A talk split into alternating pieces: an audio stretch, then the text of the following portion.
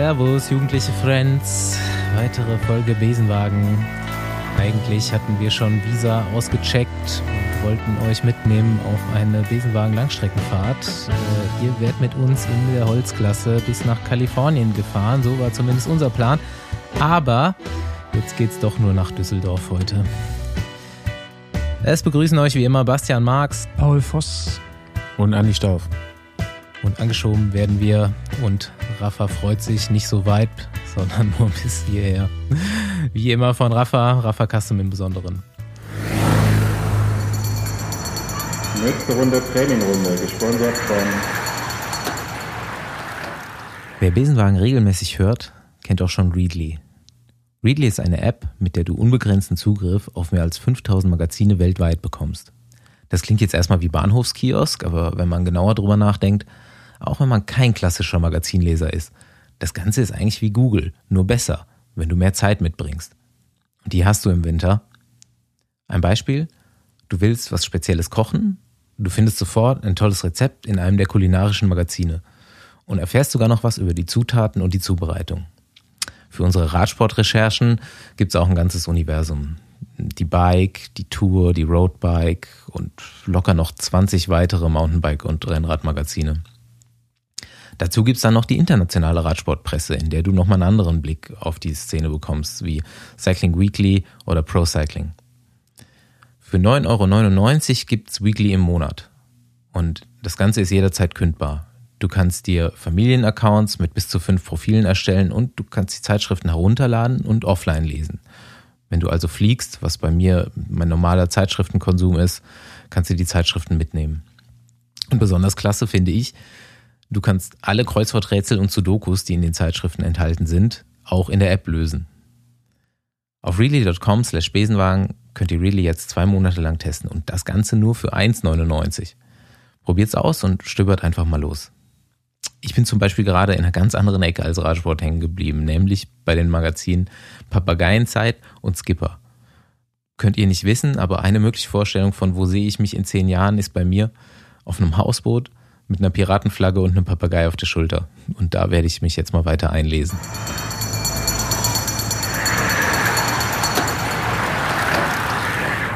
Ja, Andi, wir haben jetzt ähm, die Woche schon so ein paar Bewerbungen bekommen zu dem Besenwagen-Team, was du ausgerufen hast. Ich habe mir heute gedacht, so, hast, hast du dir eigentlich, gibt es eigentlich irgendeinen Grund, dass du jetzt Bewerbungen annehmen oder hast du es einfach nur so gesagt? Wir haben das doch, wir wollen doch ähm, äh, Paul in die Bundesliga-Serie schicken und brauchen halt ein paar Mitstreiter. Das haben wir doch bei der letzten Folge so gesagt. Okay. Und äh, da Fabian und du beide abgeduckt haben, ähm, weil ihr wolltet den Paul dann verführen, bei den Jedermännern mitzufahren. Ich nicht, Fabian wollte hab das. Habe ich gesagt, nee, nee, nee, nee. Nee, nee, nee, nee. Gesagt, nee, nee, nee, nee, nee, nee, habe ich dann gesagt. Äh, lass uns doch lieber hier noch mal ein paar ähm, ja, hast du die jetzt auch, hast du die jetzt auch gelesen schon, die Bewerbung, die wir so reingekriegt haben? Ich habe mir ein, zwei äh, durchgelesen tatsächlich, aber ich werde mir jetzt dann am Wochenende dazu ein bisschen mehr Zeit nehmen. Ich glaube, du machst nur Scouting Und, äh, einfach selbst so. Für Corso. Hä? Ja, vielleicht ist ja noch sogar einer dabei, so eine Überraschung. Ja, ich, ich habe mir letzte Woche ein Rennrad gekauft, äh, irgendwie der Wattmesser ist kaputt, der hat immer nur 500 Watt hier auf dem Tacho. ähm, ja, Thomas Köp hat geschrieben, an den dachte ich auch selber, wo ich schon so dachte, ey, der ist doch auch schon mal Einzelstarter mitgefahren, so das ja, muss über ja, U23. Moment, da müssen wir jetzt mal äh, gucken, dass der nicht aus Versehen an Paul noch abhängt. Ja, ja, der wollte nicht mit Paul in einem Team fahren, sondern der meinte, äh, diese Regelung steht schon lange drin und schon immer drin. Und äh, in der Regelung steht auch, der Wettkampfausschuss behält sich vor, ältere Fahrer mit äh, reinzunehmen. Und der meinte, dass da, du kommst einfach rein, wenn du dich da anmeldest. Ja, aber also ich meine, ich habe äh, die Regularien ja schon immer gelesen, aber natürlich aufgehört, als Einzelstarter anfing früher, mhm. weil hat mich ja nicht interessiert. Gut. Äh, also wir können uns äh, laut ja. Thomas Köp, und das dachte ich mir auch, relativ sicher sein, dass Paul einfach mitfahren darf. Nee, nee, also du musst schon den also, ja, BDR fragen. Genau, du musst schon fragen, aber ja, genau. die also sagen sicher, dann äh, wahrscheinlich nicht. Beste Beziehungen. ja, genau. Ja, ich werde auf jeden Fall mal die Anfrage stellen, ob die dann natürlich genehmigt wird, das ist eine andere Frage. Aber so ungefähr erstmal gut, dass es anscheinend schon seit Jahren drin ist und wir wissen ja. Ja, wir, wir, sind für alle beide, wir sind für beide Fälle gewappnet. Also wir kriegen da auf jeden Fall ein paar, ein paar Leute zusammen, wenn wir ein Team melden müssen. Aber vielleicht geht's auch alleine. Aber ich fände Team schon fast besser. Ja, Logo. Oder? Ein Team Besenwagen. Aber irgendwie glaube ich noch nicht so Ja, richtig dran, äh, dass du das ernst meinst. Ich auch nicht. Also ich habe mir heute beim Training Gedanken darüber gemacht. Ich würde es ganz geil finden, so ein Besenwagen-Team zu haben, aber gleichzeitig kann ich mir auch nicht vorstellen, wenn es dann wirklich so weit kommt, dass wir das auch machen. Das wird so wie das, Misera wie das miserabelste, miserabelste Verein, wie die miserabelste Vereinsmannschaft. So. so wirklich so. Du kriegst nur ein Trikot, noch nicht mal eine Hose. ja, auf Es jeden ist halt so Fall. ein, Ja. es ist halt so So ein eine Trinkflasche, wenn, äh, so eine alte, aber ein High-Performer und so ein Chaoshaufen dazu. Paul fährt, Ja, so so- al- fährt so alleine weg und der Rest stiftet einfach Verwirrung. Nee, aber ich, also wir haben jetzt auch schon ein paar geschrieben. Ich habe auch überlegt, man könnte das Ding als so ein Quereinsteiger-Team machen. So Leute, die ja. eventuell, keine Ahnung, aus anderen Sportarten kommen, mal Bock haben, Radrennen zu fahren, denen jetzt halt irgendwie die Möglichkeit geben. So Leistungstests machen und dann sagen, okay, die besten, die besten nehmen wir auf und dann schauen wir mal, was der Chaoshaufen da vollbringen kann. Eigentlich wäre es eine ganz geile Idee.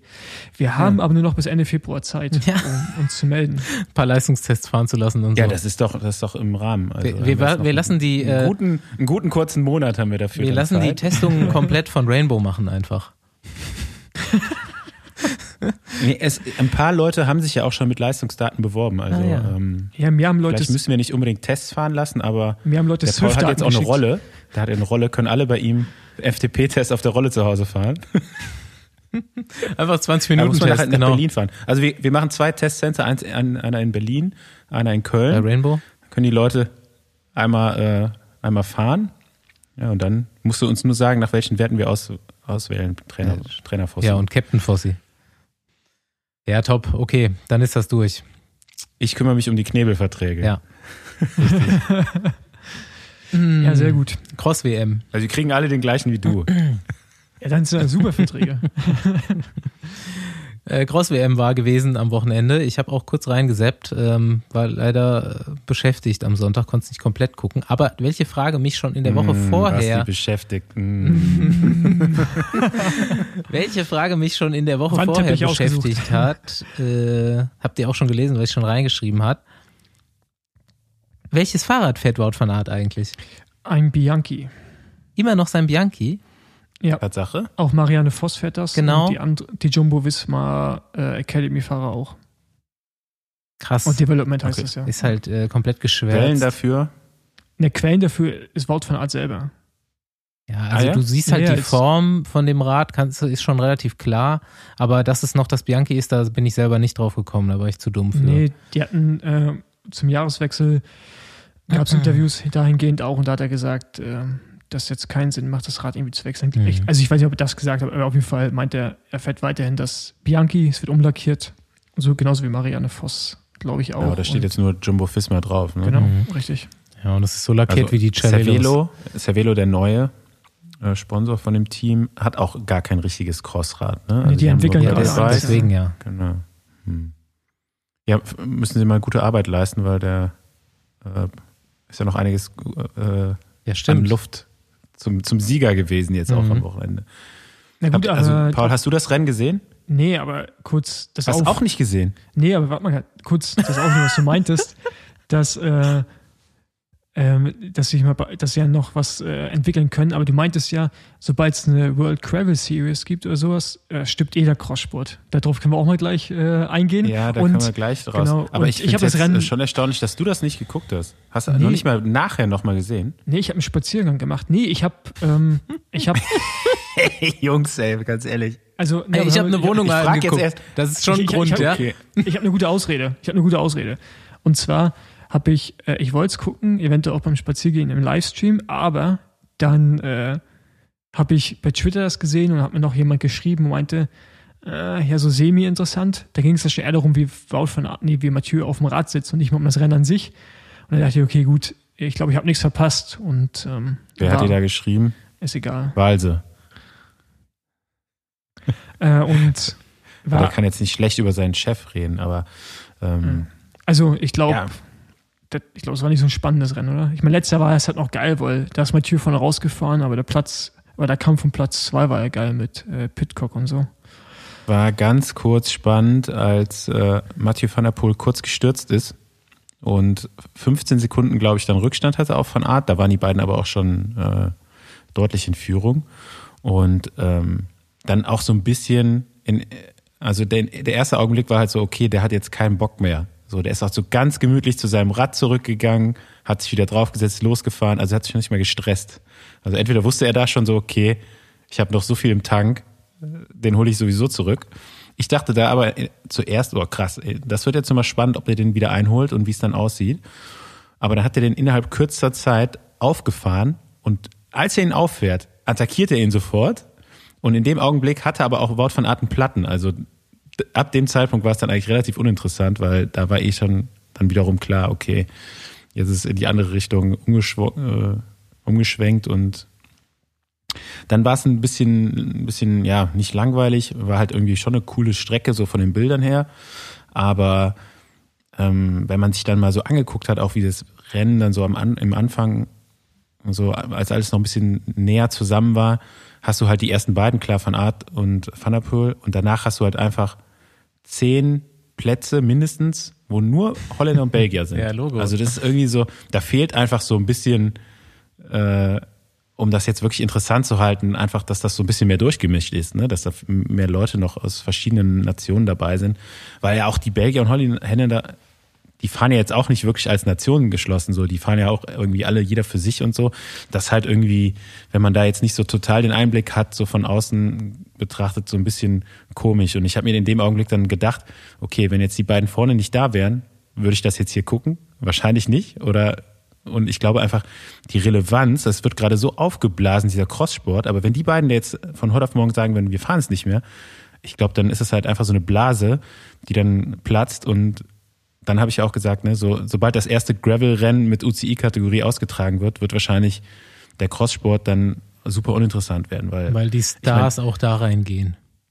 Genau, du hast dann hast vielleicht noch mehr mehr Namen also von Straßen. In in Belgien und in den Niederlanden wird das schon noch immer Bestand haben, aber ganz ganz ehrlich so wer wer weiß, wer Laurenz Weg ist oder so. Ja, ja. gut, aber ich meine, der Crosssport hat auch jetzt keine internationale Relevanz. Das Problem ist halt auch, dass nur. Nee, zumindest noch eine europäische.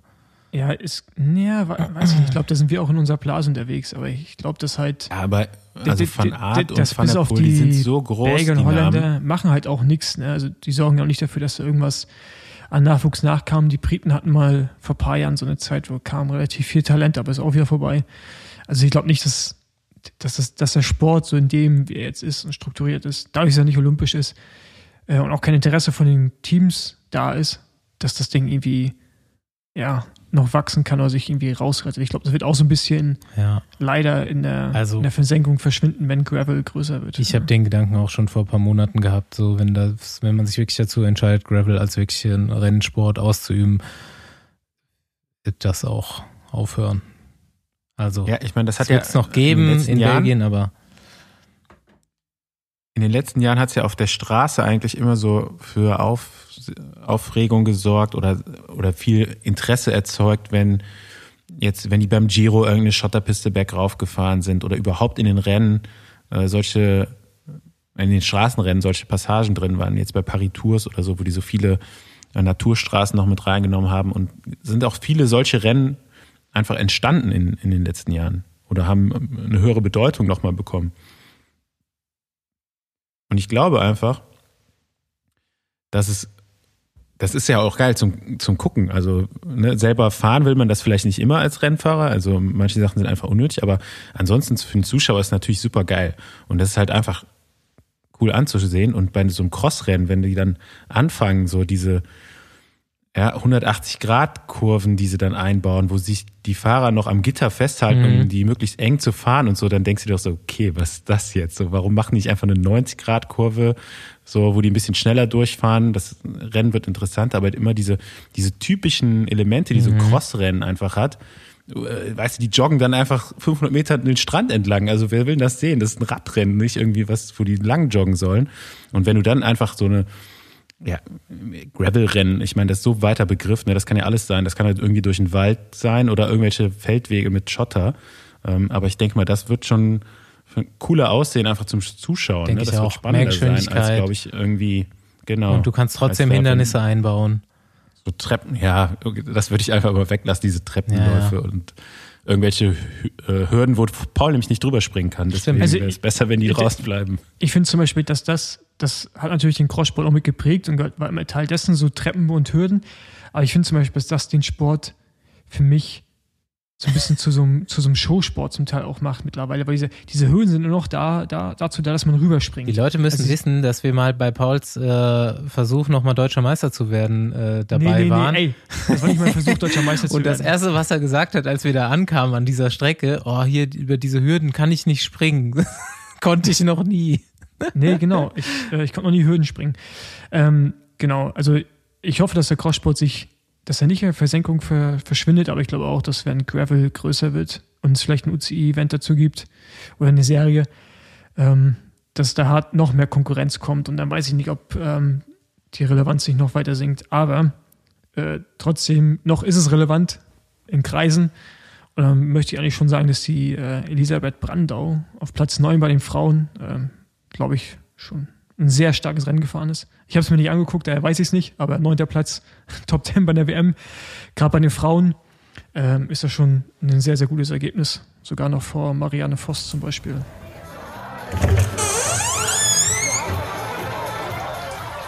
Hören's, Basti. Hat mir jetzt endlich der, der, der, der, der, der, der Dingens, du weißt doch, was ich meine. Andi hat sich für die Kategorie Was macht eigentlich Nico Eckhout gewünscht. Und so schnell geht er in Erfüllung. So schnell geht er in Wahnsinn. Erfüllung. Klar, das ist ja eine Steilvorlage gewesen quasi. Äh, ich habe natürlich auch noch Expertenwissen dazu geholt. Von Dominik Klemme Na oder? klar. ähm, ja, Nico Eckhout. Es war auch nochmal lustig, sich äh, damit zu beschäftigen. Spitzname Rambo. Mittlerweile 50 Jahre alt. Nico Eckert war von 1992 bis 2013, bis er 41 war, Profi. Ich glaube, Valverde wird auch 41 jetzt, ne? Ja, kann sein. Ähm, so zur Einordnung, wer es noch kennt oder wer sich so ein bisschen dann auch in Belgien auskennt, also das ist so der, der Vorzeige belgische Radfahrer eigentlich. Ist in Teams gefahren wie Kolstrop, Lotto Adeco, Lotto Domo, Topsport Flanderen. So die klassischen belgischen Teams einfach. Und ähm, hat dann auch eigentlich so gut wie jedes Rennen, was es da drüben gibt, ein oder mehrmals gewonnen oder war zumindest, also so die Podiumsplatzierung, die konnte man schon wirklich nicht mehr zählen in diesen belgischen Klassikern. Also Etoile de Ja, Bessèges. nee, Moment, Moment. Ja, Also Belgisch, also Klassiker in dem Sinne Ja. ja, nicht. Also bei den ganz großen Rennen war er, glaube Genau. war er, glaube ich, nie so wirklich vor. also er hat kein Monument Also- gewonnen. Nee, nee. Aber und so der, was war denn so der größte Sieg? mal die, du, ich kann ja mal die Rennen durchgehen. Du sagst, welches, da kennst du dich besser aus, welches das größte Rennen davon ist. Also, Okay. Dwarsdorf Flanderen, Dwarsdorf Flanderen, Das ist groß. Ja, das ist schon eine Hausnummer. ähm, ja. das hat er zweimal gewonnen. Hier Grand Prix oder jetzt heißt es, glaube ich, Memorial Rick van Steenbergen hat er viermal gewonnen. Meisterschaft von Flanderen hat er viermal gewonnen. Drei Tage von Kurz. Westflandern hat er gewonnen. Ähm, gut. Etappe von De Panne und belgischer Meister war er einmal. ja, der ist auf jeden Fall Dwarsdorf Flandern schon das größte. Ist nur die Frage, zu welchem Zeitpunkt er das gewonnen hat. Wenn er das vor 40 Jahren, also vor 20 Jahren gewonnen hat, dann Nee, ich glaube nicht, welche so internationale Kategorie das hat. Anfang- mittlerweile ist es ja ein Anfang der 2000er war seine erfolgreichste Zeit. Zwischen 2001 und 2005. Okay. Ja, da, heute, heutzutage ist es halt ein riesen, riesen Rennen, also ein, einer der, dieser Halbklassiker ist es ja quasi dann, ne? Ja. Früher, Also, haben, genau. früher hat man dazu in Belgien auch äh, Mittwochsrennen gesagt, weil die dann immer am Wochenende waren die großen Klassiker und am Mittwoch war dann so du warst aus Flandern oder E3 Mhm. War Preis. War Rambo. alles, äh, auf einem Mittwoch oder Scheldepreis. war Rambo Mittwochs ist Rambo-Tag. ähm, ja, also bei Umlaub, beim Scheldepreis, bei Paris-Brüssel ähm, war überall auf dem Podium gewesen, auf jeden Fall. Ähm, Ja, und jetzt blenden wir doch gleich Ist mal. er auch mal außerhalb vom Belgien-Rennen Nee, ich gefahren? glaub Also er nie. hat so viele Platzierungen eigentlich auch bei den Rennen. Der hat gar keine Zeit mehr gehabt, bei den anderen Rennen richtig, zu fahren. einfach so viele Rennen in Belgien gefahren, dass er dann, glaube ich, den Rest der Saison hat er dann auch einfach Feierabend, hat er dann Urlaub gemacht. Oder ist Er nur ist noch, wahrscheinlich auch schon über jede belgische Straße gefahren, die es gibt. denke ich auch. Mehrmals. Definitiv. Mehrmals, mehrmals. Und ich kann euch schon sagen, das nimmt er in seinen äh, heutigen Job mit. ähm, bevor ich allerdings dazu komme, was er jetzt nach seiner Karriere macht, spiele ich euch hier unseren, unseren Experten ein. Typische Dominik Klemme Sprachnachricht dauert natürlich sieben Minuten. Nee, jetzt ernsthaft. Nicht euer Ernst, ihr redet über Nico Eckhout. Oh, das ist jetzt gerade eine kleine Reaktivierung von einer sehr traumatischen Erfahrung, die ich hier gerade in mir aufleben spüre. Und ich weiß nicht, ob ich nachher die Sprachnachricht abrechnen muss. Nico Eckhout. Es war, glaube ich, das Jahr hm, 2007 oder 2008. Auf jeden Fall bin ich mit Fossi damals im Frühjahr, das war bei La Monta, diese ganzen belgischen Betonplattenrennen gefahren. Und ich hatte irgendwie, ich weiß gar nicht mehr, wo das war, irgendwo so ein Ding da, Beverbeck Cyclassics oder irgendwas. Ich war, glaube ich, Zweiter oder Dritter geworden. Ich habe, weiß ich nicht, muss auch Fossi wieder beantworten. Der kann sich an sowas immer besser erinnern. Auf jeden Fall fuhren wir dieses Rennen Omlot van Het Waasland. Und es war richtig kalt und windig und wir schiefen, sind über diese ähm, Betonplatte da geschossen bei so einer leichten Rückenwindkante und wir hatten vorne von La Monta schon den ein oder anderen in der Gruppe. Ich glaube, wir hatten fünf Fahrer schon drin. Und ich musste ja nichts machen und ich wusste, dass Nico Eckhout wieder irgendwann zu dieser Gruppe hinfahren möchte. Und er tat dies auch. Und ich war am Hinterrad und ich folgte ihm. Und dann hat er nur gesagt, sich einmal umgedreht und er hat sonst noch nie mit mir gesprochen gehabt. Und dann sagte er nur, Pool. Und ich habe dann nur so, mm -mm, mm -mm, Kopf geschüttelt. Und dann hat er nach vorne geguckt, was tat der Nico als nächstes? Er fuhr nach ganz links auf die Straßenseite rüber. Ähm, ich dachte, hä, was macht er jetzt denn? Fuhr wieder zurück und kurz bevor er bei mir ankam, bremst er einfach maximal, sodass er genau mein Vorderrad weggehauen hat. Also der hat mit purer Absicht mein Vorderrad weggehauen und ich bin dann über, von diesem Fahrrad runtergeschossen und in so einen Güllegraben rein. Also wirklich mit dem Kopf über bin ich in so einen Güllegraben reingestürzt und saß da drinnen und ich, boah, das war, ja, das war einfach nur eklig. Auf jeden Fall bin ich dann irgendwie aus diesem Güllewagen ausgeklettert. Dann kam der Trainer, Wolfgang Oschwald. Man nennt ihn, glaube ich, heute immer noch den Trainer. Er ist ja bei NRW, glaube ich, jetzt Landesverbandstrainer. Auf jeden Fall war das damals schon sein Trainer und Wolfgang Oschwald öffnete die Tür, kam zu mir, sah mich, hat gesehen, dass ich Schmerzen hatte, weil ich hatte danach, war ich vier Wochen Chakmak out of order. Ich hatte einen Bluterguss unter der Kniescheibe und war weg. Bin dann in diesen Materialwagen rein und habe mich auf den Beifahrersitz gesetzt und irgendwann sind wir losgefahren und ich habe so gemerkt, dass Oschi immer langsam anfing zu lachen.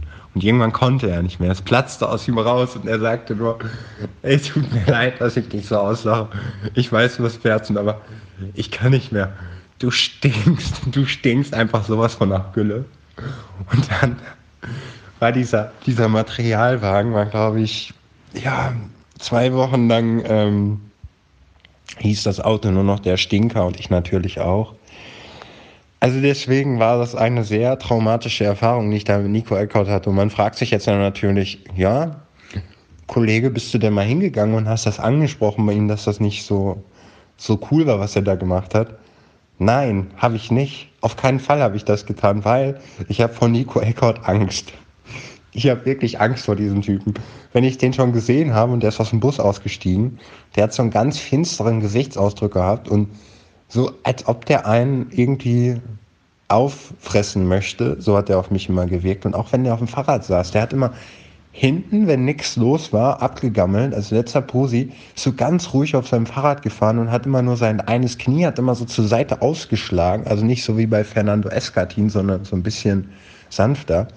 Aber es war richtig merkwürdig, diese Zuckungen dann immer zu sehen. Und ich konnte diesen Typen einfach nicht ab. Und dieser, dieser angsteinflößende Mensch, der hat mich dann da von dem Fahrrad geholt und ich lag in diesem Güllegraben. Und bin nicht nachher, alle haben gesagt, geh doch hin und red mit dem. Ich so, nein, ich gehe da nicht hin. Und das Komische war, niemand von den anderen ist aber auch hingegangen und hat ihm gesagt, ey, das war hier nicht okay, was du da gemacht hast. Also Altruismus habe ich da auch nicht erfahren. Ähm, ja, Fossi, also ich bin da wirklich immer noch sehr enttäuscht, dass du eigentlich nicht die Initiative ergriffen hast und bist dazu Nico hingegangen und hast dich für dich, mein, deinen Kumpel damals eingesetzt, dass dieses persönliche Leid, was er erfahren hat, da irgendwie in Kontakt kommt und dass man wenigstens drüber reden kann, ohne dass ich da Angst habe. Irgendwie, boah, es wird jetzt langsam richtig gemeint, von so einem Kannibalisten. Das bitte rausschneiden, wenn ihr wollt, äh, aufgegessen zu werden. Ja, auf jeden Fall, ich habe Nico seitdem nie wieder gesehen. Ich habe aber tatsächlich, habe ich lange Zeit von dem geträumt. Also er scheint wirklich einen sehr starken Einfluss in meinem Leben genommen zu haben, dieser Nico. Ja, gut. Ja, Fossi, ja gut, was sagst also, du dazu? Wollen wir das vielleicht jetzt nach unseren Karrieren, euren Karrieren noch angehen? Ja, ich, ich muss mich mal kurz verteidigen erstmal, weil, wie Dominik schon sagt, ähm, keiner hat sich getraut hinzugehen zu Nico Eckhout. Es hat natürlich auch den Grund, also erstmal Kopf kleiner als ich, denke ich mal, glaube ich sogar, aber halt doppelt so breit und ähm, Kannibale kommt da auch schon sehr nah dem, also, also die, ja, die Aura, die er hat. Ne? Genau, der und, sieht auch äh, Das liegt aber auch daran, dass der aus. keinen Also Hals jeder hat. mal- Der hat keinen Hals. und So wie ich. genau. Der schluckt dich einfach so runter. Und ähm, ey, also Nico ist echt schon, und ich weiß noch, ich, und ich weiß noch die Situation, wir hatten wirklich ein paar Leute vorne, Dominik fährt mit Nico los und dann echt so, ich war im Feld und dann komme ich halt da vorbei und da liegt einfach nur so ein Güllerhaufen. Und ich musste, hab mir kurz gefragt, ob alles in Ordnung ist, aber dann war das trotzdem irgendwie auch ein bisschen amüsant natürlich, dass er da voll mit Scheiße war. ähm, aber es ist ja zum Glück nicht so viel passiert. Natürlich, der Bluterguss ist kacke, aber ich glaube, äh, man kann sich ja ganz gut rausreden, dass man nicht zu Nico Ja. rübergegangen ist. Also jeder, der jetzt mal Nico Eckhout äh, googelt, wird sehen, der sieht wirklich fies aus, wirklich finster, braun gebrannt, wie solche ähm, belgischen Radstars auch oft sind und waren. Eigentlich waren, ne? Solche gibt's gar nicht mehr. Gibt's noch so Doch einen? klar, Greg van Avermaet, unglaublich, was der für einen Teint hat. Ja, Ganzjahresteint auch. Nico Eckhout, ähm, wie viele Radprofis, also bei den Italienern geht's viel um Papageien, bei allen anderen, so eher den Nordeuropäern, geht's um LKWs. Ganz klar, ganz klassisch. Nico Eckhout hat, ist jetzt Teilhaber in einem großen Unternehmen, es heißt Eckhout Car- Cardo- Cardoen oder so. Ähm, Truck, Reparatur, Wartung, Service, Abschleppdienst, Baumaschinenverleih, Anhängerverleih, Anhänger, Spezialaufbauten, Service dafür, 24-Stunden-Service, fünf Standorte in Belgien, richtig große Firma. Es ist jetzt nicht die lustigste Gegenwart eines Ex-Profis gewesen, die ich da rausgefunden habe, aber zumindest gibt es ein geiles Interviewvideo von ihm, wo er hinten dran so einen riesen LKW-Poster hat und über sein Unternehmen spricht. Und es gab noch ein Interview, habe ich noch gefunden aus der Corona-Zeit jetzt. Hm, Er ist jetzt 50, da war er noch 49, also irgendwie Anfang letzten Jahres ähm, wo er sagt, es war ein schwieriges Jahr für ihn, irgendwie ist seine Ehe zu Bruch gegangen und seinen 19-jährigen Sohn sieht er jetzt irgendwie nicht mehr so viel zur Zeit, ist alles scheiße, aber er fährt jetzt wieder richtig viel Rad und er überlegt ein Comeback. aber keine Sorge, nur, nur, nur in der Eliteklasse ohne Vertrag. aber er meinte so, ah, Paris-Roubaix im Oktober, das wäre auch was für ihn gewesen. Ja, aber ich glaube sogar, der hat äh, mal das Unpost-Team von äh, Sean Kelly gesponsert. Ja, und der paar ist da Jahre. auch mindestens drei Jahre gefahren, wenn nicht vier.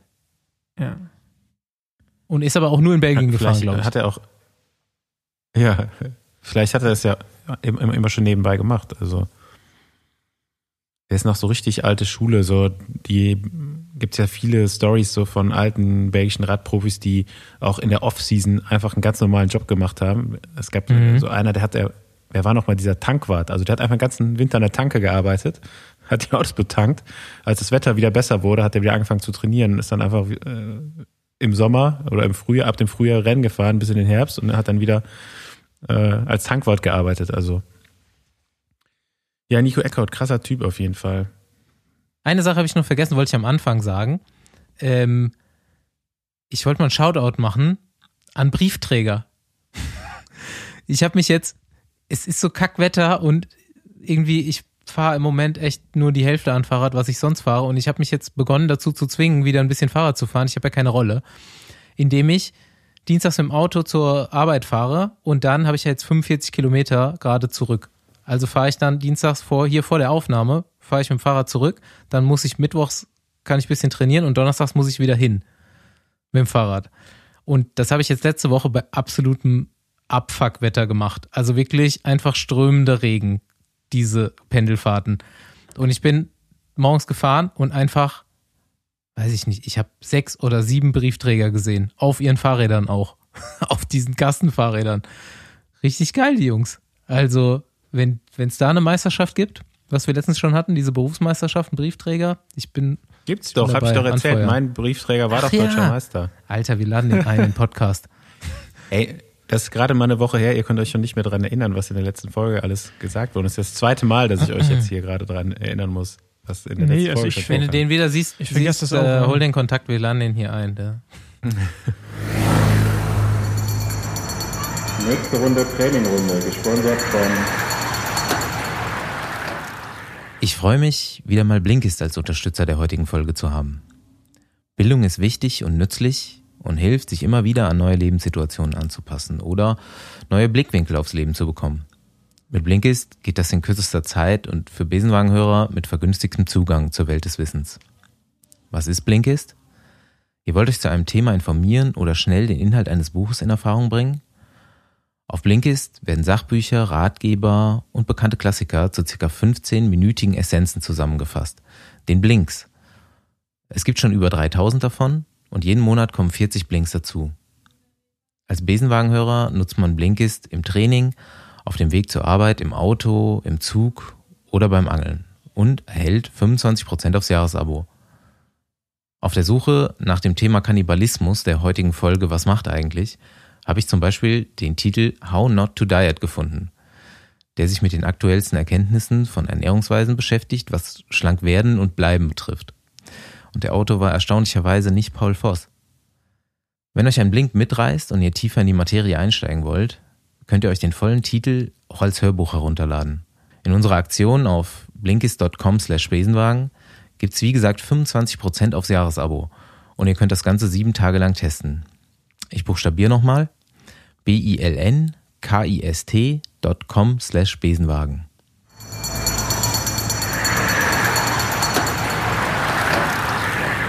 Ja, können wir jetzt mal langsam unseren Gast dazu holen, oder? Besenwagen, wie zu Beginn schon gesagt, äh, heute nochmal nach Düsseldorf gefahren, wo ich zwar auch sitze, aber es geht nicht nur um mich, sondern wir haben Ina Joko Teutenberg heute hier im Podcast und eigentlich dachten wir, wir dachten zwei Dinge, die nicht eingetreten sind. Denn eigentlich dachten wir, wir machen zuerst eine äh, Folge zum ganzen Teutenberg-Clan. Jetzt bist du erstmal alleine als Vertreterin da. Und wir dachten, wir fahren nach Kalifornien und holen dich da ab. Aber jetzt erzähl erstmal, Warum bist du in Düsseldorf, beziehungsweise wie lange bist du schon nicht mehr in den Staaten? Ähm, ja, eigentlich nur die letzten zwei Wochen. Wir hatten ja jetzt Trainingslager ähm, im Januar und dann bin ich eben aus Amerika rübergekommen unter normalen Umständen, no Covid Year, wäre ich jetzt auch nochmal nach Hause geflogen, aber ähm, Reisen ist ja nicht so angenehm, sehr kompliziert und äh, da verbringe ich jetzt die drei Wochen zwischen dem Trainingslager und dem ersten Rennen einfach dann in Düsseldorf und genieße das schöne Wetter. Ja, wunderschön. Das habe ich heute auch schon gemacht. Ähm, erklär kurz für die Leute, denen dein Name noch nicht sagt, was machst du gerade, von welchem Trainingslager kommst du wo geht's weiter? Also ich habe äh, 2019 ähm, bei Trek Segafredo angefangen. Die haben ja 2019 angefangen, das Frauenteam aufzubauen und ähm, seitdem bin ich bei denen angestellt und darf die Frauen leiten. Head sportliche Leiterin oder wie ist ja. deine? Ja, ja, genau, genau das bin ich. Ja geil. Du Du machst aber nur den, den, äh, die Frauen oder mixt ja auch mal, dass ihr bei den Männern mitgeht?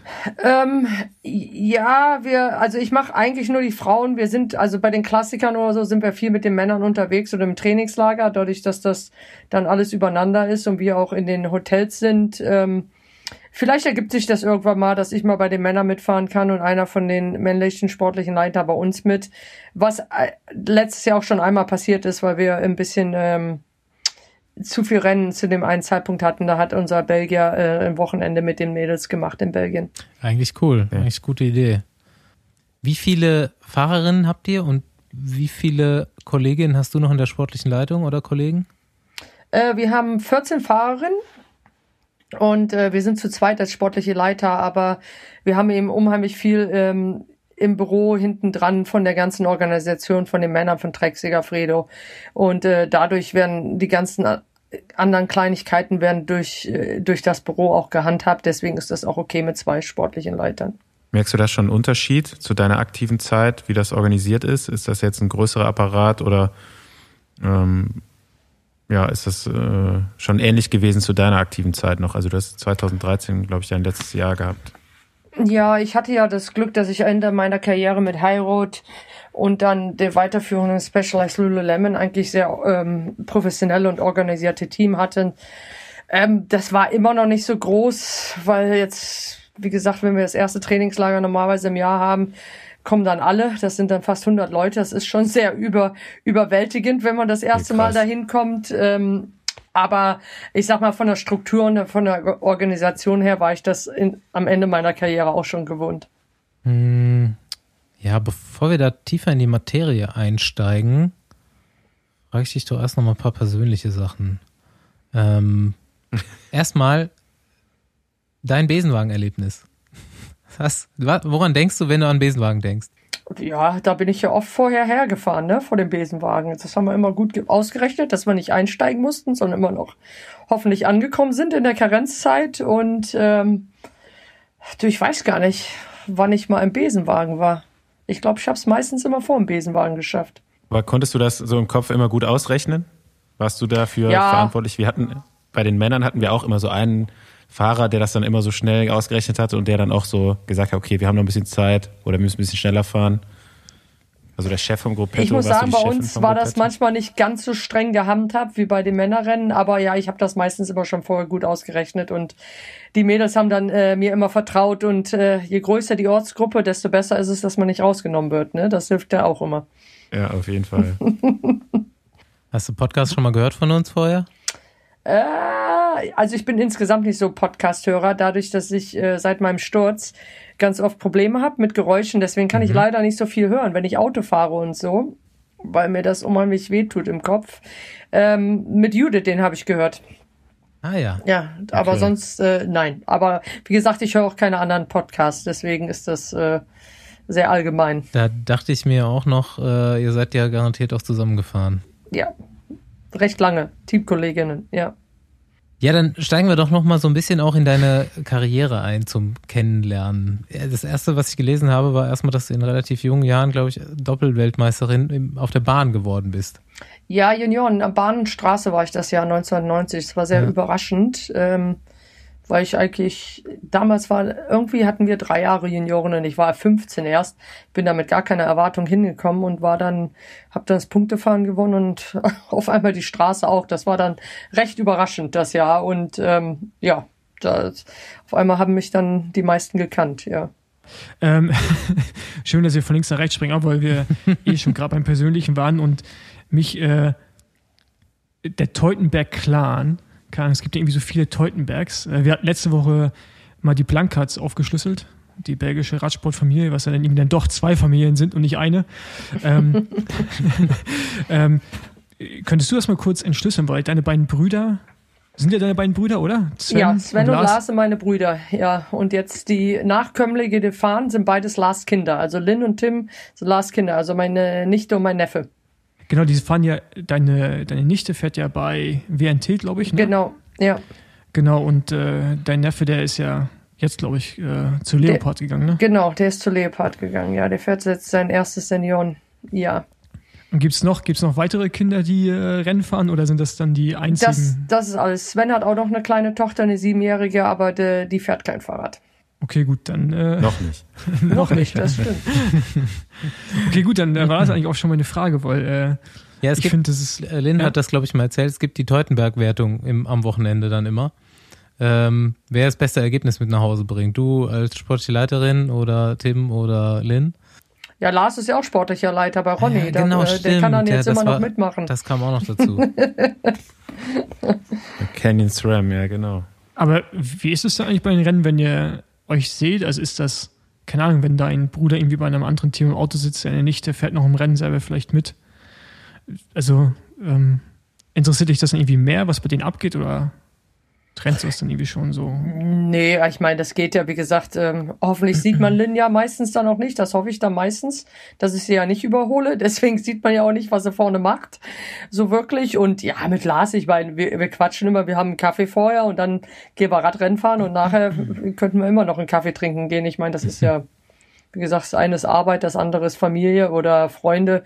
Das ist ja auch mit anderen sportlichen Leitern genauso. Ich meine, Ronny, für den bin ich sechs, sieben Jahre gefahren. Er war mein sportlicher Leiter. Ähm, gegen den muss ich ja jetzt auch arbeiten, aber das ist ja, wie gesagt, das sind ja zwei verschiedene Sachen, also das ist kein Problem. Teutenberg-Familie muss auf jeden Fall relativ hart sein. Ich kenne nämlich euren Zahnarzt. Beziehungsweise weiß ich nicht, ob es auch deiner ist, aber mein, mein Zahnarzt meinte so, ey, ich habe hier von dem Teutenberg heißt der Junge, da kannst du, wenn da da was zu machen ist, der sagt immer, man braucht keine Betäubung. Ich, ich muss morgen zum Zahnarzt, ich nehme bestimmt eine Betäubung. Ich kann den empfehlen auf jeden Fall in, in Rondorf, der, der ist geil. Das ist quasi ein Kumpel von mir auch. Der äh, behandelt auf jeden Fall Tim und Lynn. Ja, okay. Äh, Der erste aus der Familie, den ich kennengelernt habe, war tatsächlich der Vater äh, Teutenberg. Ähm, hinter dem bin ich schon etliche Runden hinterm Derni auf der Bahn gefahren. Der hat damals Ja. das äh, Bahntraining in Büttgen geleitet und äh, hat uns dann immer die Anweisungen sehr laut und deutlich zugerufen. Ähm, da, das war der erste aus der Familie, den ich kennengelernt habe. Dann bin ich noch mit Lars Rennen gefahren und ähm, ja, Sven Teutenberg habe ich nie so richtig kennengelernt. Der ist, glaube ich, hat vor mir wiederum aufgehört, ist aber mit Marcel Wüst zusammengefahren. Da habe ich ein paar Mal so gesehen als Kind. Und ja, dein, dich habe ich auch eher im Fernsehen oder auf den Ergebnislisten verfolgt. Und ein, einen Berührungspunkt gab es noch, und zwar hat mein äh, jetziger Chef und mein äh, ehemaliger Agent Ken Sommer sich immer an deiner Zeit bei einem Strava-Com in Köln die Zähne ausgebissen. Er hat immer gesagt, okay, das muss ich noch schaffen, schneller als Ina Joko hier rauf zu sprinten. Das war, glaube ich, in Hürth Fische nicht. Äh, hat er nie geschafft. Und Ja, da bin ich, glaube ich, mal mit bei Lynn hinterher gefahren, als die Intervalle gefahren ist. Ja, das müsste, glaube ich, sogar schon länger her sein. Also das war so die, da hat sich, glaube ich, der, dein Bruder mit äh, Luke Roberts und Jason Phillips gebettelt um diesen Com. Und äh, in Hürth Ich glaube, ich kenne den, ja. Da bin ich mit Lynn hochgefahren. Die wollte den unbedingt Okay. kriegen. Yo, gut, jetzt zurück zur Karriere. Ähm, über 200 Siege hast du eingefahren, habe ich gelesen. Und ähm, ich habe dir schon die Frage vorneweg geschickt und dachte, du kannst dich ja besser darauf vorbereiten. Was sind denn deine drei besten Momente aus der Karriere? Ich nehme mal an, da kommen jetzt Siege oder hast dir was anderes überlegt? ja, ich meine, ich würde jetzt mal sagen, äh, das ähm, Mannschaftszeitfahren das erste Mal, als wir Weltmeister geworden sind, als das das erste Mal äh, die Disziplin war im Falkenburg, das ist auf jeden Fall ganz oben. Und dann kommt Flandern-Rundfahrt, weil es einfach, ja, also ich meine, mit den Klassikern wächst man eben als Kind auf, das sind die Traditionrennen. Und wenn man dann so ein Rennen gewinnen kann, ist das natürlich was ganz Besonderes. Und ähm, beim dritten muss ich ganz ehrlich sagen, das war äh, ein Rennen, wo ich meiner äh, Teamkollegin, die mir zu weiß Gott wie vielen Siegen verholfen hat, endlich mal helfen konnte, dass sie eine Rundfahrt gewonnen hat. Äh, Kim Anderson in ähm, die Route de France oder, oder wie hieß sie denn? Soll ich jetzt mal ja, ja ich glaube La Route de France. Keine Ahnung, sollte so ein bisschen so ein Ersatz für Tour de France sein. Das war ähm, da habe ich mich gern aufgeopfert und bin äh, gern von vorne gefahren, damit sie auch endlich mal was gewinnen kann. Das war genial. Klingt gut. Wann war das? Das war, ich glaube, das war Olympiajahr. Äh, Rio, Olymp nee, nee, ähm, Seoul. Nee, Peking war das letzte Mal. Siehst du, ich bin schon so dabei. Peking. Ich glaube Peking, das war in dem Olympiajahr, weil das genau äh, gleichzeitig äh, mit Olympia lief, das Rennen. Ja, Flandern-Rundfahrt, auch großartiges Rennen natürlich. Ähm, wie ist das heute als sportliche Leiterin, wenn du dahinter fährst? Wen, wen habt ihr im Moment so in der Klassikertruppe, die äh, auf den Klassikern als Favoritin ins Rennen geht? Ja, ich habe ja das Glück, dass Trek äh, gut eingekauft hat für Ja. mich. Ne? äh, ich habe ja mehrere, die da auch mitfahren können. Also wie gesagt, ja klar, ich habe Lizzie Denang, die mitfahren kann, Elisa Longoborghini, dann habe ich ja noch Ellen von Dijk. Lucinda Brandt wird dies Jahr auch äh, wieder richtig gut fahren, besonders nach der Supercross-Saison.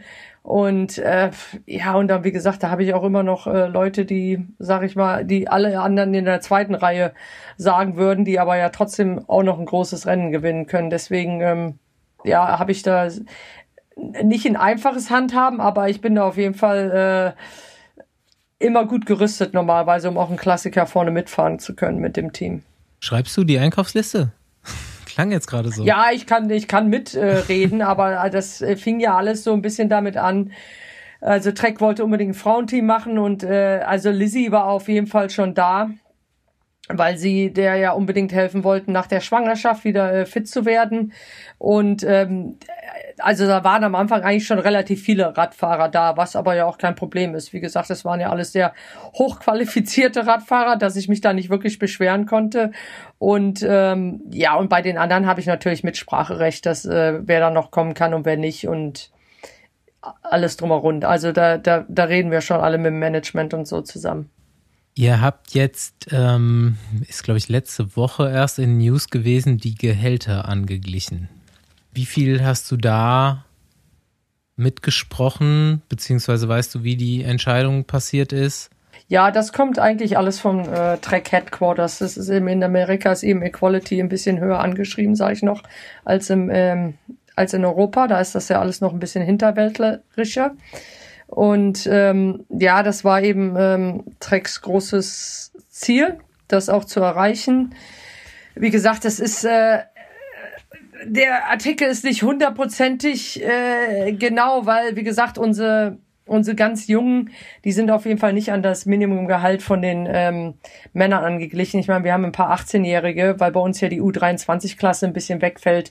Die sind dann noch nicht auf dem Minimumgehalt von den ähm, von den äh, World Tour Fahrern bei den Männern, weil das wäre eben auch ein extremer Schritt, wenn du auf einmal mit äh, 18 da ankommst und 65.000 Euro verdienen solltest. Ähm, also das, das steht da mehr oder weniger im zweiten Artikel. Das ist schwer zu übersetzen, Leute, die nicht perfekt Englisch reden. Aber ähm, es ist, wir, wir haben schon viele angeglichen und die Mädels verdienen alle wirklich gutes Geld. Und äh, bei den Jungen haben wir uns aber noch ein ganz klein bisschen zurückgehalten, dass die auch noch Luft nach oben haben.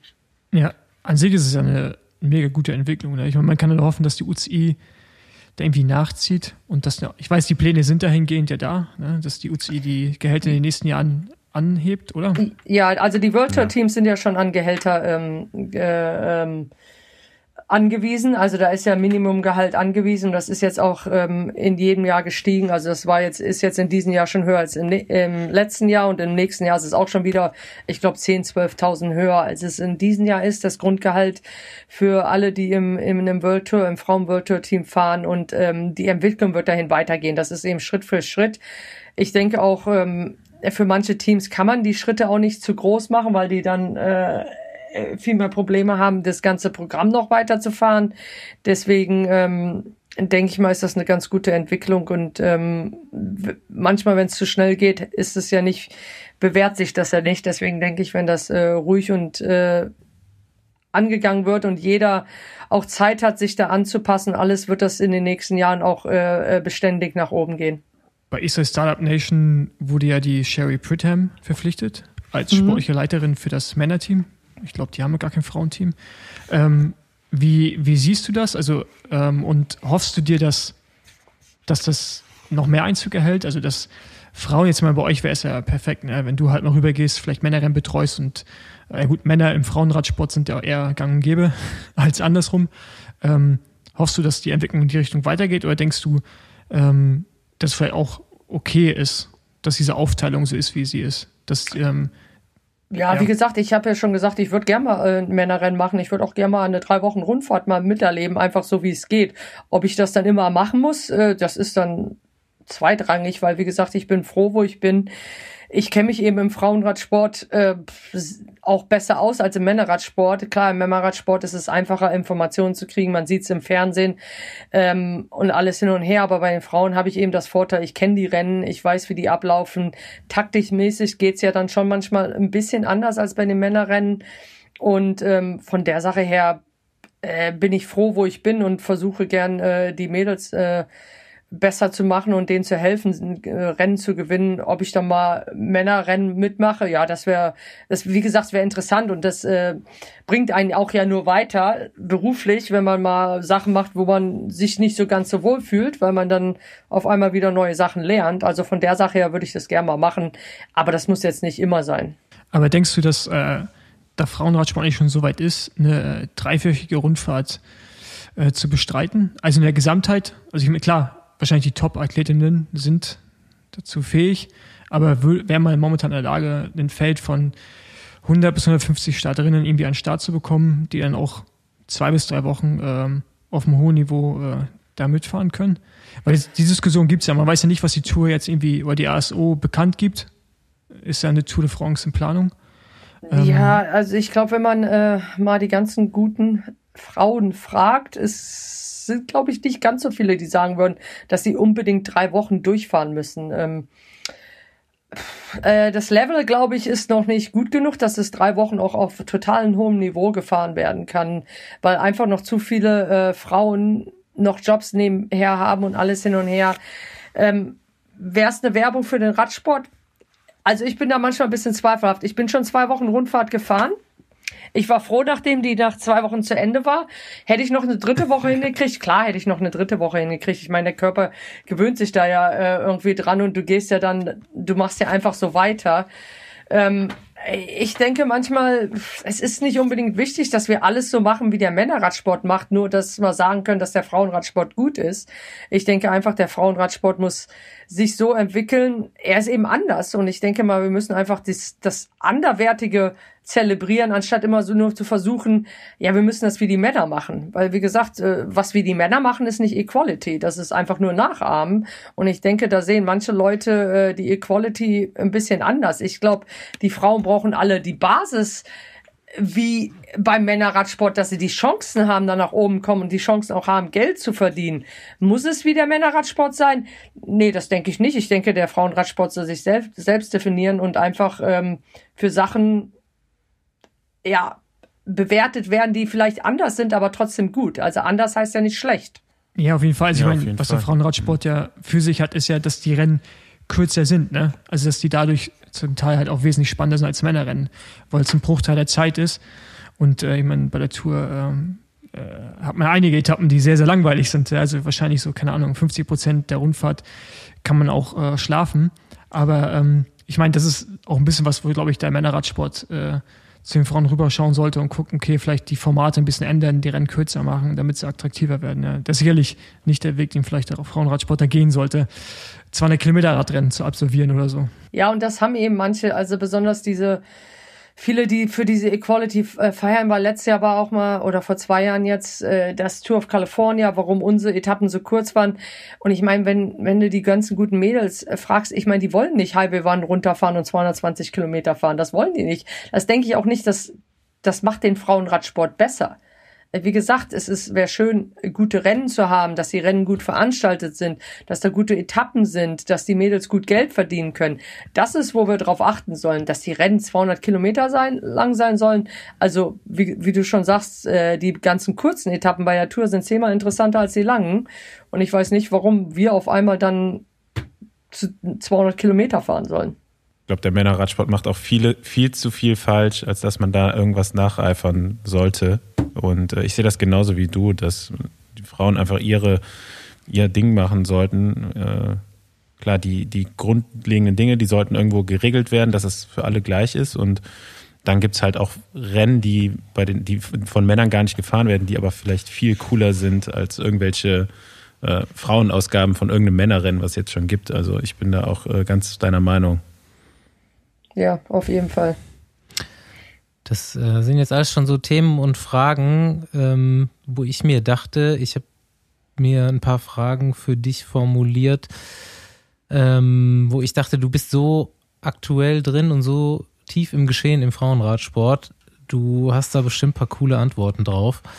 Wenn du UCI-Präsidentin würdest, welche drei Änderungen würdest du vornehmen? Ja, das Gute wäre ja, wenn ich ja Präsidentin wäre, ne, dann hätte sich ja schon viel geändert. Dann wäre ja Diversity schon da. Und äh, das würde ja heißen, dass es äh, weiblich, farblich und sonst was was geben würde bei der UCI. Ähm, ich denke mal, das größte Ziel wäre einfach, dass die mal ein bisschen äh, Diversity, Diversity, Diversity. Es sind einfach alles weiße, alte Männer, die die UCI regeln. Und äh, ja, ich denke mal, es sollte mal frische Luft rein. Aber okay, aber welche Punkte würdest du, sagen wir mal, du bist Präsidentin, welche Punkte würdest du jetzt morgen ändern per Dekret? Also quasi, okay, die drei Dinge wollen wir sofort geändert haben. Ja, gut, äh, Fernsehrechte, dass äh, die äh, Teams eben auch was abbekommen. Weil ich denke, das wäre eine gesündere Grundlage für den ganzen Radsport, wenn ähm, jedes Team auch ein bisschen was vom Kuchen abkriegen würde, äh, wenn äh, Fernsehrechte ausgetragen werden. Ich denke mal, es wäre eine gesündere Grundlage für den Sport. Man sieht es am Fußball, der ist eben dann doch schon noch ein bisschen gesünder. Ne? Und ähm, ja, es ist, es ist eine schwere Antwort für mich, weil ich in diesem Sportpolitischen nicht wirklich drinne bin oder nicht so sehr drinne bin. Ja, du sollst es ja weiß, gerade nicht politisch machen. So. ja, Einfach so jetzt Holzhammer-Methode. ja, ich, wie gesagt, ich würde einfach mal, es wäre mal schön, wenn mal äh, ein paar mehr Frauen in auch äh, größeren Gremien reinkommen. Äh, anderswertige Menschen als nur weiße alte Männer, wie gesagt, ne, das kann, ja, ich denke, also einfach ist es, es ist so ein bisschen alt eingefahren alles. Da müsste mal, wie gesagt, einfach frische Luft rein, dass sich insgesamt was ändert, dass es alles mal ein bisschen moderner wird von den Überlegungen her. Findest du jetzt in äh, den USA, in den Staaten eine Umgebung für dich, wo du denkst, es ist schon besser zu arbeiten? Im, ich denke mal, wenn man jetzt in diesem Team Track ähm, arbeitet und das Frauenteam leitet und du, ihr seid das, denke ich mal, das einzige Team, die jetzt diese Gehaltsangleichung gemacht haben, ist man ja schon so ein bisschen stolz, da zu arbeiten, nehme ich mal an. Ja, auf jeden Fall. Wie gesagt, äh, Trek ist auch eine super ähm, äh, äh Firma äh, mhm. zu arbeiten. Wie gesagt, die, äh, die äh, kümmern sich sehr um ihre Arbeitnehmer. Ähm, ja, ich glaube, in Amerika ist das alles, in Amerika ist eben Radsport auch ne, noch eine junge Sportart. Deswegen wie gesagt, in Europa kommt man eben schon öfters hin, besonders als Frau äh, wird man eben nicht immer so ernst genommen. Ne? Also da muss man sich schon dann teilweise beweisen. Das ist auch nicht überall so, aber das ist oft so. Ja, das hat man teilweise in den ähm, Ländern, wo Radsport noch nicht ganz so lange da ist, ist das ein bisschen anders, weil eben auch nicht diese ganze extreme alte Tradition dranhängt. Ähm, ja, wie gesagt, Trek, äh, jede amerikanische Firma ähm, hat da ja mehr Auflagen, dass das auch, äh, wie gesagt, diverse ist, dass die eine Frauenquote haben, dass äh, keine, ich meine, es gibt so viel Gesetze da und Sachen, dass man eben am Arbeitsplatz nicht äh, benachteiligt wird und alles. Ich, wie gesagt, da ist Europa doch so ein bisschen hinterher. Da ist eben, ähm, ich meine, Amerika macht vieles falsch, aber in der Hinsicht ist Amerika dann schon ein bisschen weiter voraus, was eben Frauen auch die Türen ein bisschen mehr öffnet oder auch Minderheiten insgesamt, also nicht nur Frauen, sondern einfach Minderheiten insgesamt die Türen öffnet, dass sie da auch eher Chancen bekommen. Okay. Hast, du, hast du selber jetzt auch einen Track? Rad? Ja, ich habe auch einen Track, ja. Welches fährst du? äh, ich, äh, letztes Jahr, ich bin in Madon gefahren, den haben sie mir ja dann geklaut in, äh, in Siena. Ah. Meiner ist auch aus dem äh, äh Laster geklaut worden. Dann bin ich in einen Monda gefahren. Für eine Weile den älteren noch, aber jetzt habe ich wieder einen Madon. Der, der, fährt, äh, der fährt sich schneller, da fühlt man sich schneller. Okay, habe ich mich schon fast gedacht. macht, macht Windgeräusche. Ja, genau. Berghoch komme ich eh nicht, deswegen ist das egal, ob das ein Kilo schwerer ist. ja, ganz andere Frage eigentlich, ne? Du bist ja schon eine Top-Sprinterin gewesen, Fahrertyp Sprinter. Das interessiert doch die Hörer immer wieder. Leistungswerte.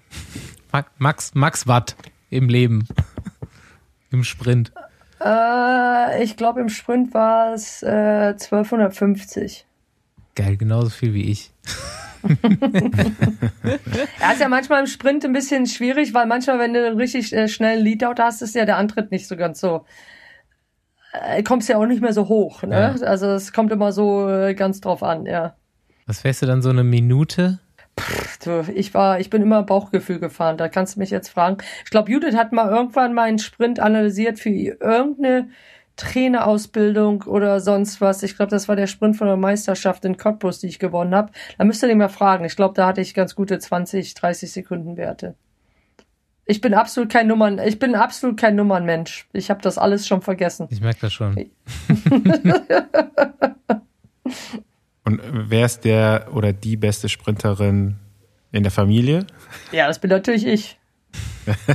Okay. Mittlerweile nicht mehr. Das ist wohl wahr. ja, wo siehst du deine äh, zwei Kleinen da? Wo, wo geht die Reise hin? Ja, wir werden mal sehen. Wie gesagt, Lynn hat sich ja relativ spät, die ist zwar immer gern gefahren, aber hat das am Anfang nie so ernst genommen. Jetzt hat sie es ja mal, nimmt es ja mal wirklich ernst die letzten Jahre und ähm, ja, der, der äh, Schritt von Junioren in, in die Elite ist auch ein bisschen schwieriger, als es früher mal war. Ähm, aber die tut sich ja ganz gut.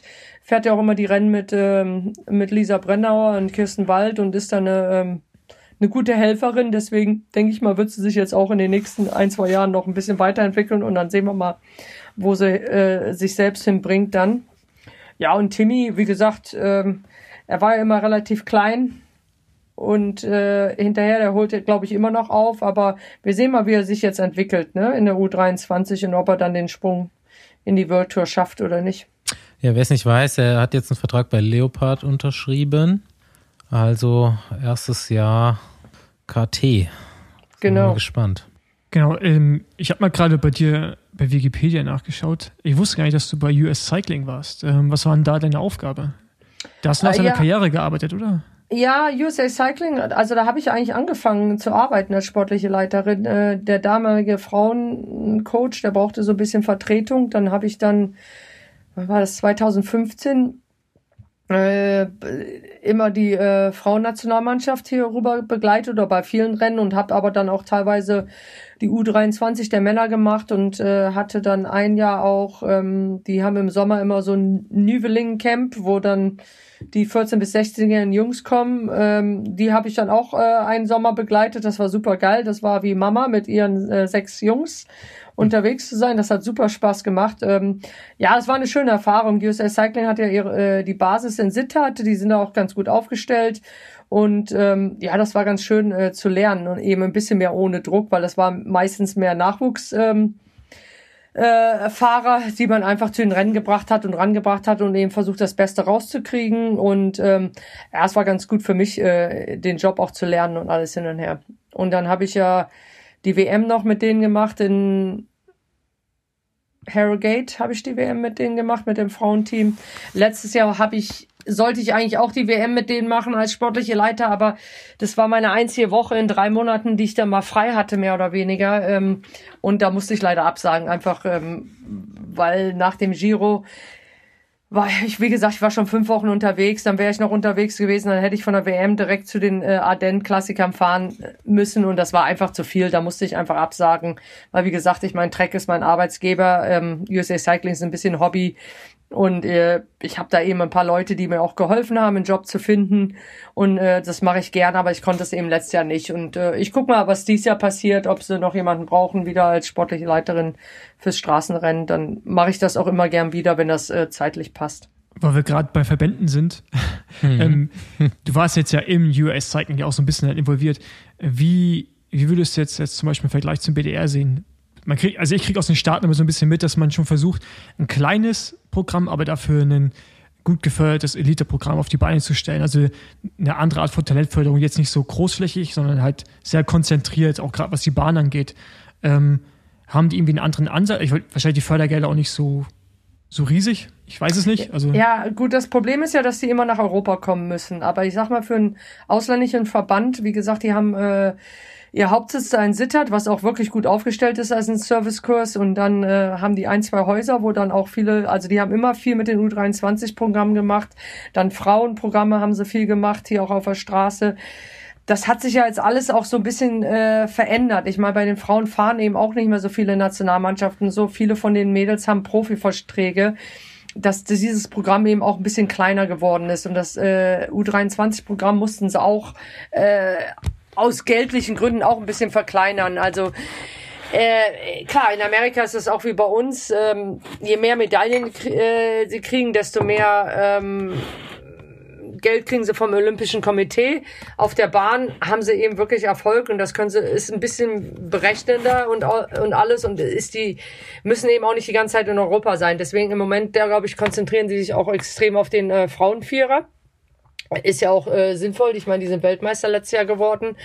Und äh, wie gesagt, die Frauen sind eben alle in Profimannschaften. Deswegen hat sich das mittlerweile ergeben, dass Großnationalmannschaften wohin fahren. Und ich denke mal, nach der ähm, nach der Pandemie werden sie bestimmt auch wieder mehr Nachwuchs machen, dass sie hier rüberkommen. Hat es eigentlich irgendwann mal ein Angebot vom BDR oder äh, Kontaktaufnahme hingehen, äh, keine Ahnung, Unterstützung beratend, also nach deiner Karriere, dass du irgendwie hilfst, einen Frauenradsport irgendwie beim BDR besser aufzustellen, überhaupt aufzustellen zum damaligen Zeitpunkt? Nee, ich meine, der BDR ist ja eigentlich ganz gut aufgestellt. Ich meine, ich habe mit Coffee einen Bundestrainer. Ja, mittlerweile, also ich meine jetzt vor ein paar ja, Jahren noch. Ja. ja, damals nicht, aber ich habe auch erst 13 aufgehört. Wie gesagt, ähm, und jetzt so zur, zur WM und so ist ja eigentlich immer Ronny bei der WM dabei, bei den Deutschen und alles hin und her. Wie gesagt, mit USA Cycling, ich habe da eben persönliche Verbindungen zu ein paar Leuten, dass das, äh, das hat sich so ergeben. Also das ist jetzt auch nicht unbedingt ein Job, den ich immer machen würde, beim Verband arbeiten zu wollen. Deswegen würde ich da jetzt auch beim BDR nicht unbedingt anklopfen müssen. Frage hatte ich mir tatsächlich noch aufgeschrieben, die habe ich dir nicht durchgeschickt, so, ob du dir das vorstellen könntest, Nationaltrainerin zu werden. Nee, das ist mir hm. zu, zu ähm, das ist zu steif, das ist Behörde, ne? Das ist eben mhm. staatliche Behörde, das ist, äh, ja. Ah, ich meine, sag niemals nie, äh, das kann sich immer ändern. Aber äh, also ich bin nicht sehr, ich bin da eher ein bisschen freizüglicher. Ich glaube, das würde beim mit dem BDR nicht so unbedingt passen. Ich habe einen Artikel über dich gelesen, der, äh, da war die Überschrift The Most Badass Woman in Cycling is Back. Mhm. Aus dem Bicycling, äh, Bicycling Magazine. ähm, das passt, glaube ich, ganz gut zu der, zu der Aussage gerade.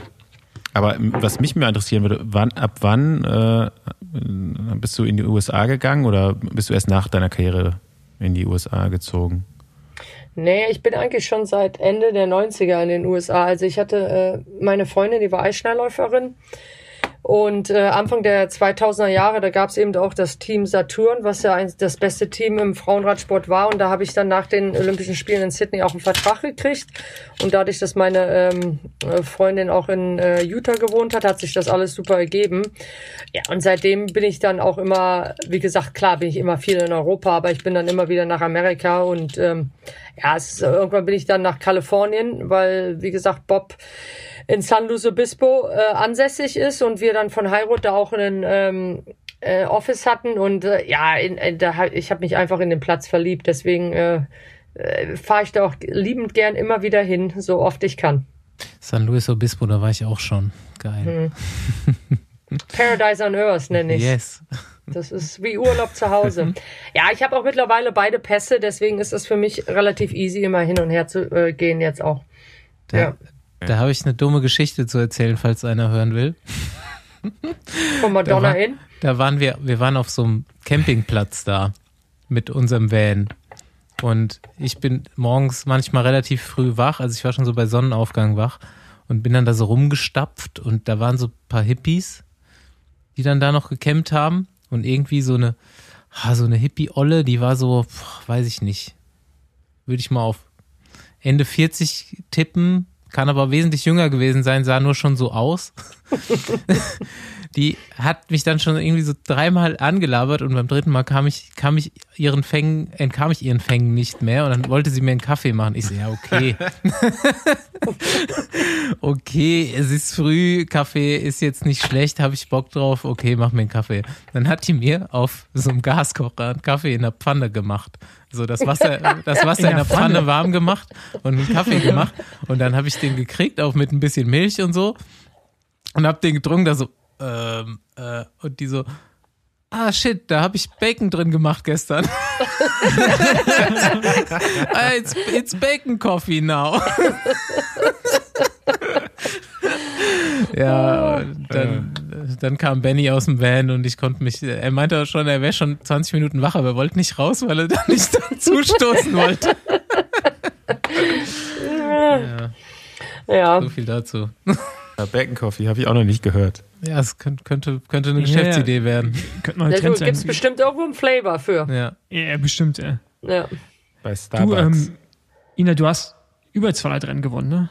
Ja, ich weiß auch nicht, die, ich habe das nicht wirklich gezählt. Ich weiß Ist nicht, wer da, ich, ich glaube, Bob ist irgendwann mal mit der Nummer gekommen. Äh, Ist das alles deswegen. UCI dann, oder?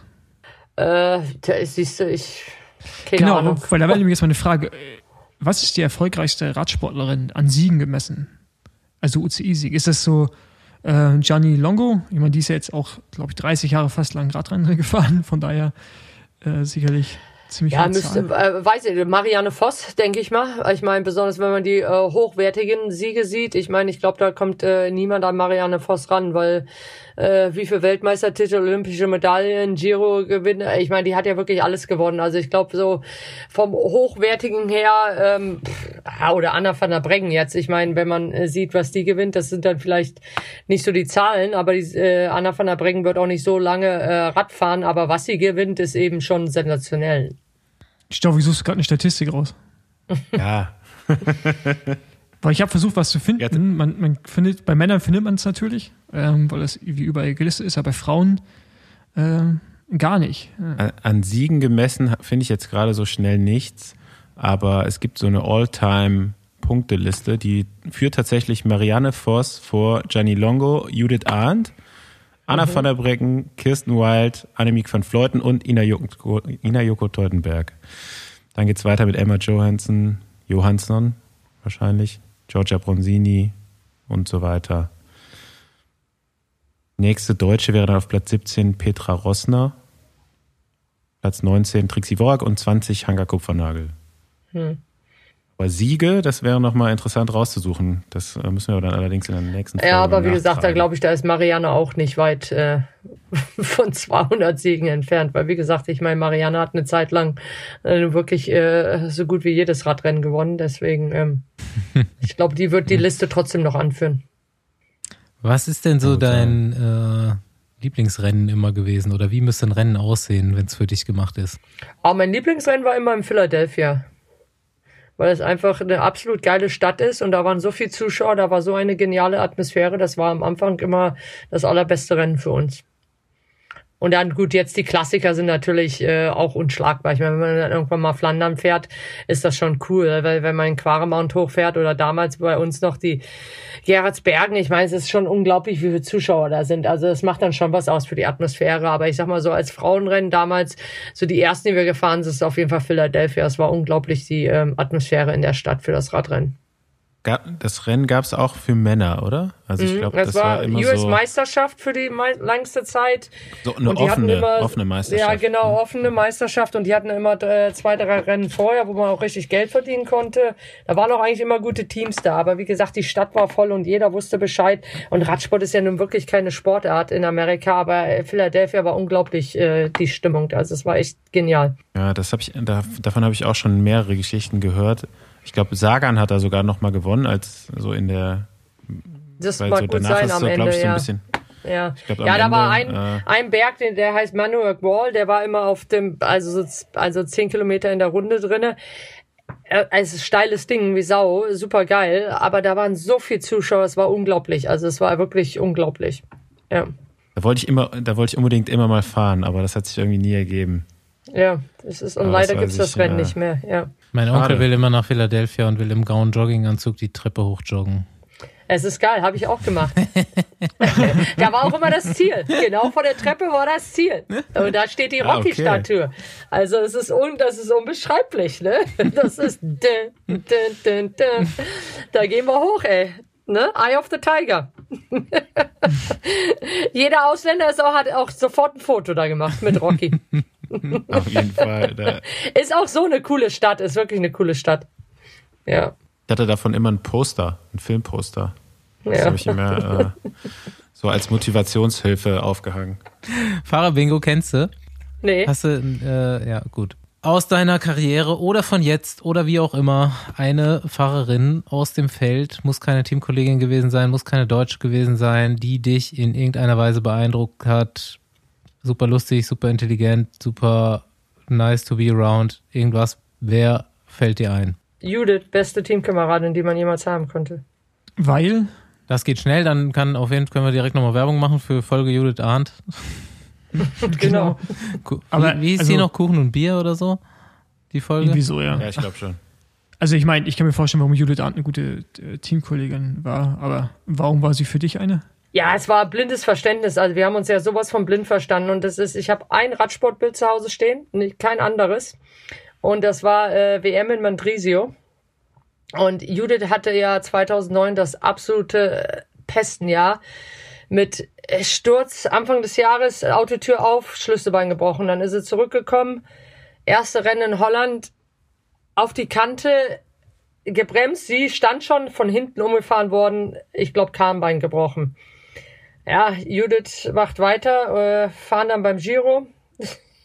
Judith fährt auch um, ums pinke Trikot, da weiß ich noch, da bin ich, musste ich in der äh, Gruppe fahren, dass ich über die Berge komme, dass ich am Ende vielleicht noch helfen kann nach dem letzten Berg, wo Judith attackiert. Und ich wundere mich schon, Mensch, scheiße, ey, wo kommt denn die? Und ich habe im Radio nichts gehört, nichts hin und her. Ja, Judith hat sich wieder voll auf die Fresse gelegt und die, ich, die ganze Schulter, irgendwas war kaputt.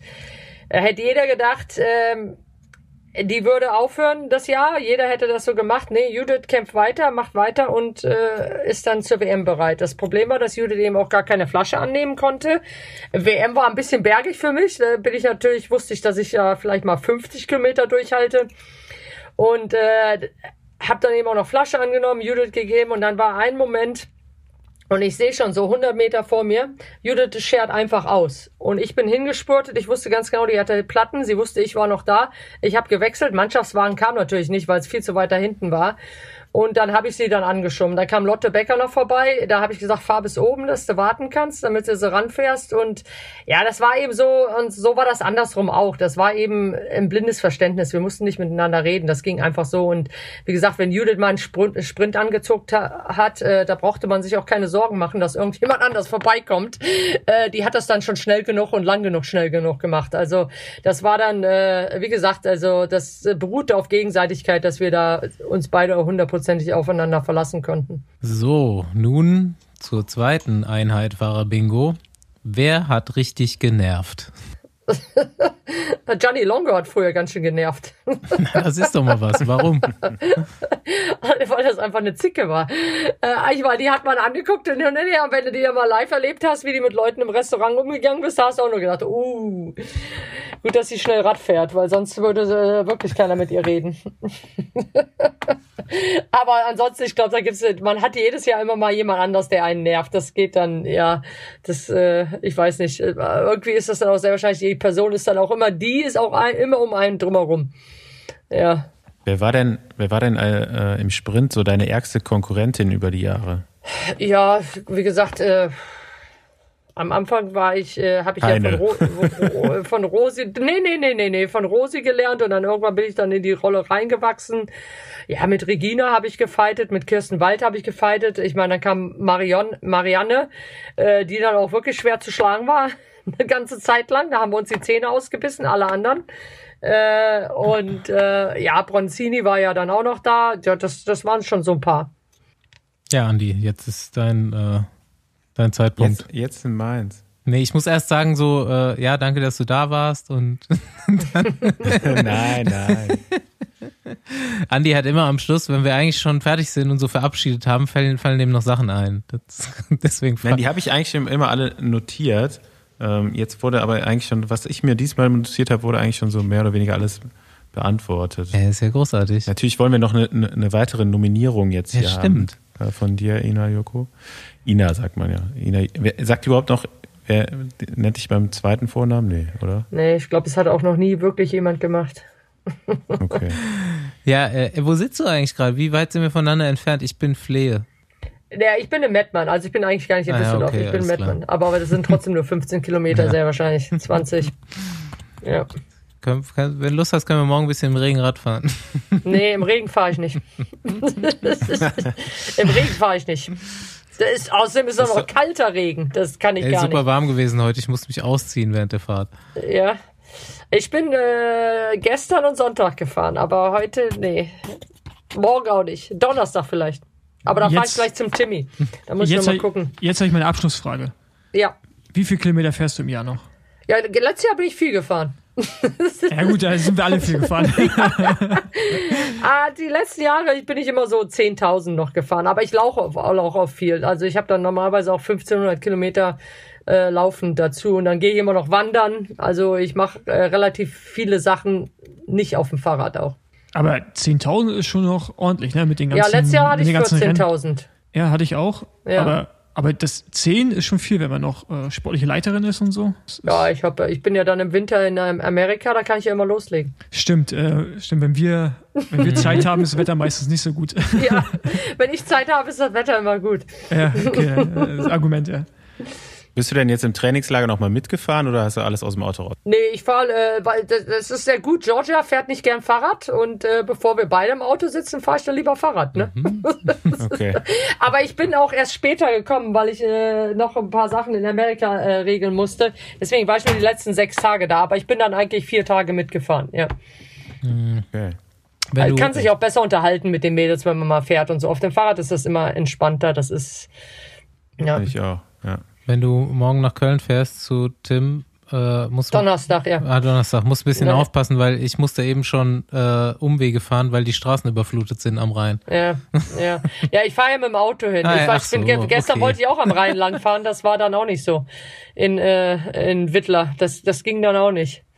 Ja, Wollte ich nur gesagt haben. ja, ja. Das, ich habe schon, ich habe schon die paar. An der Ruhr war vorgestern auch nichts. Da ging auch nichts. Nee.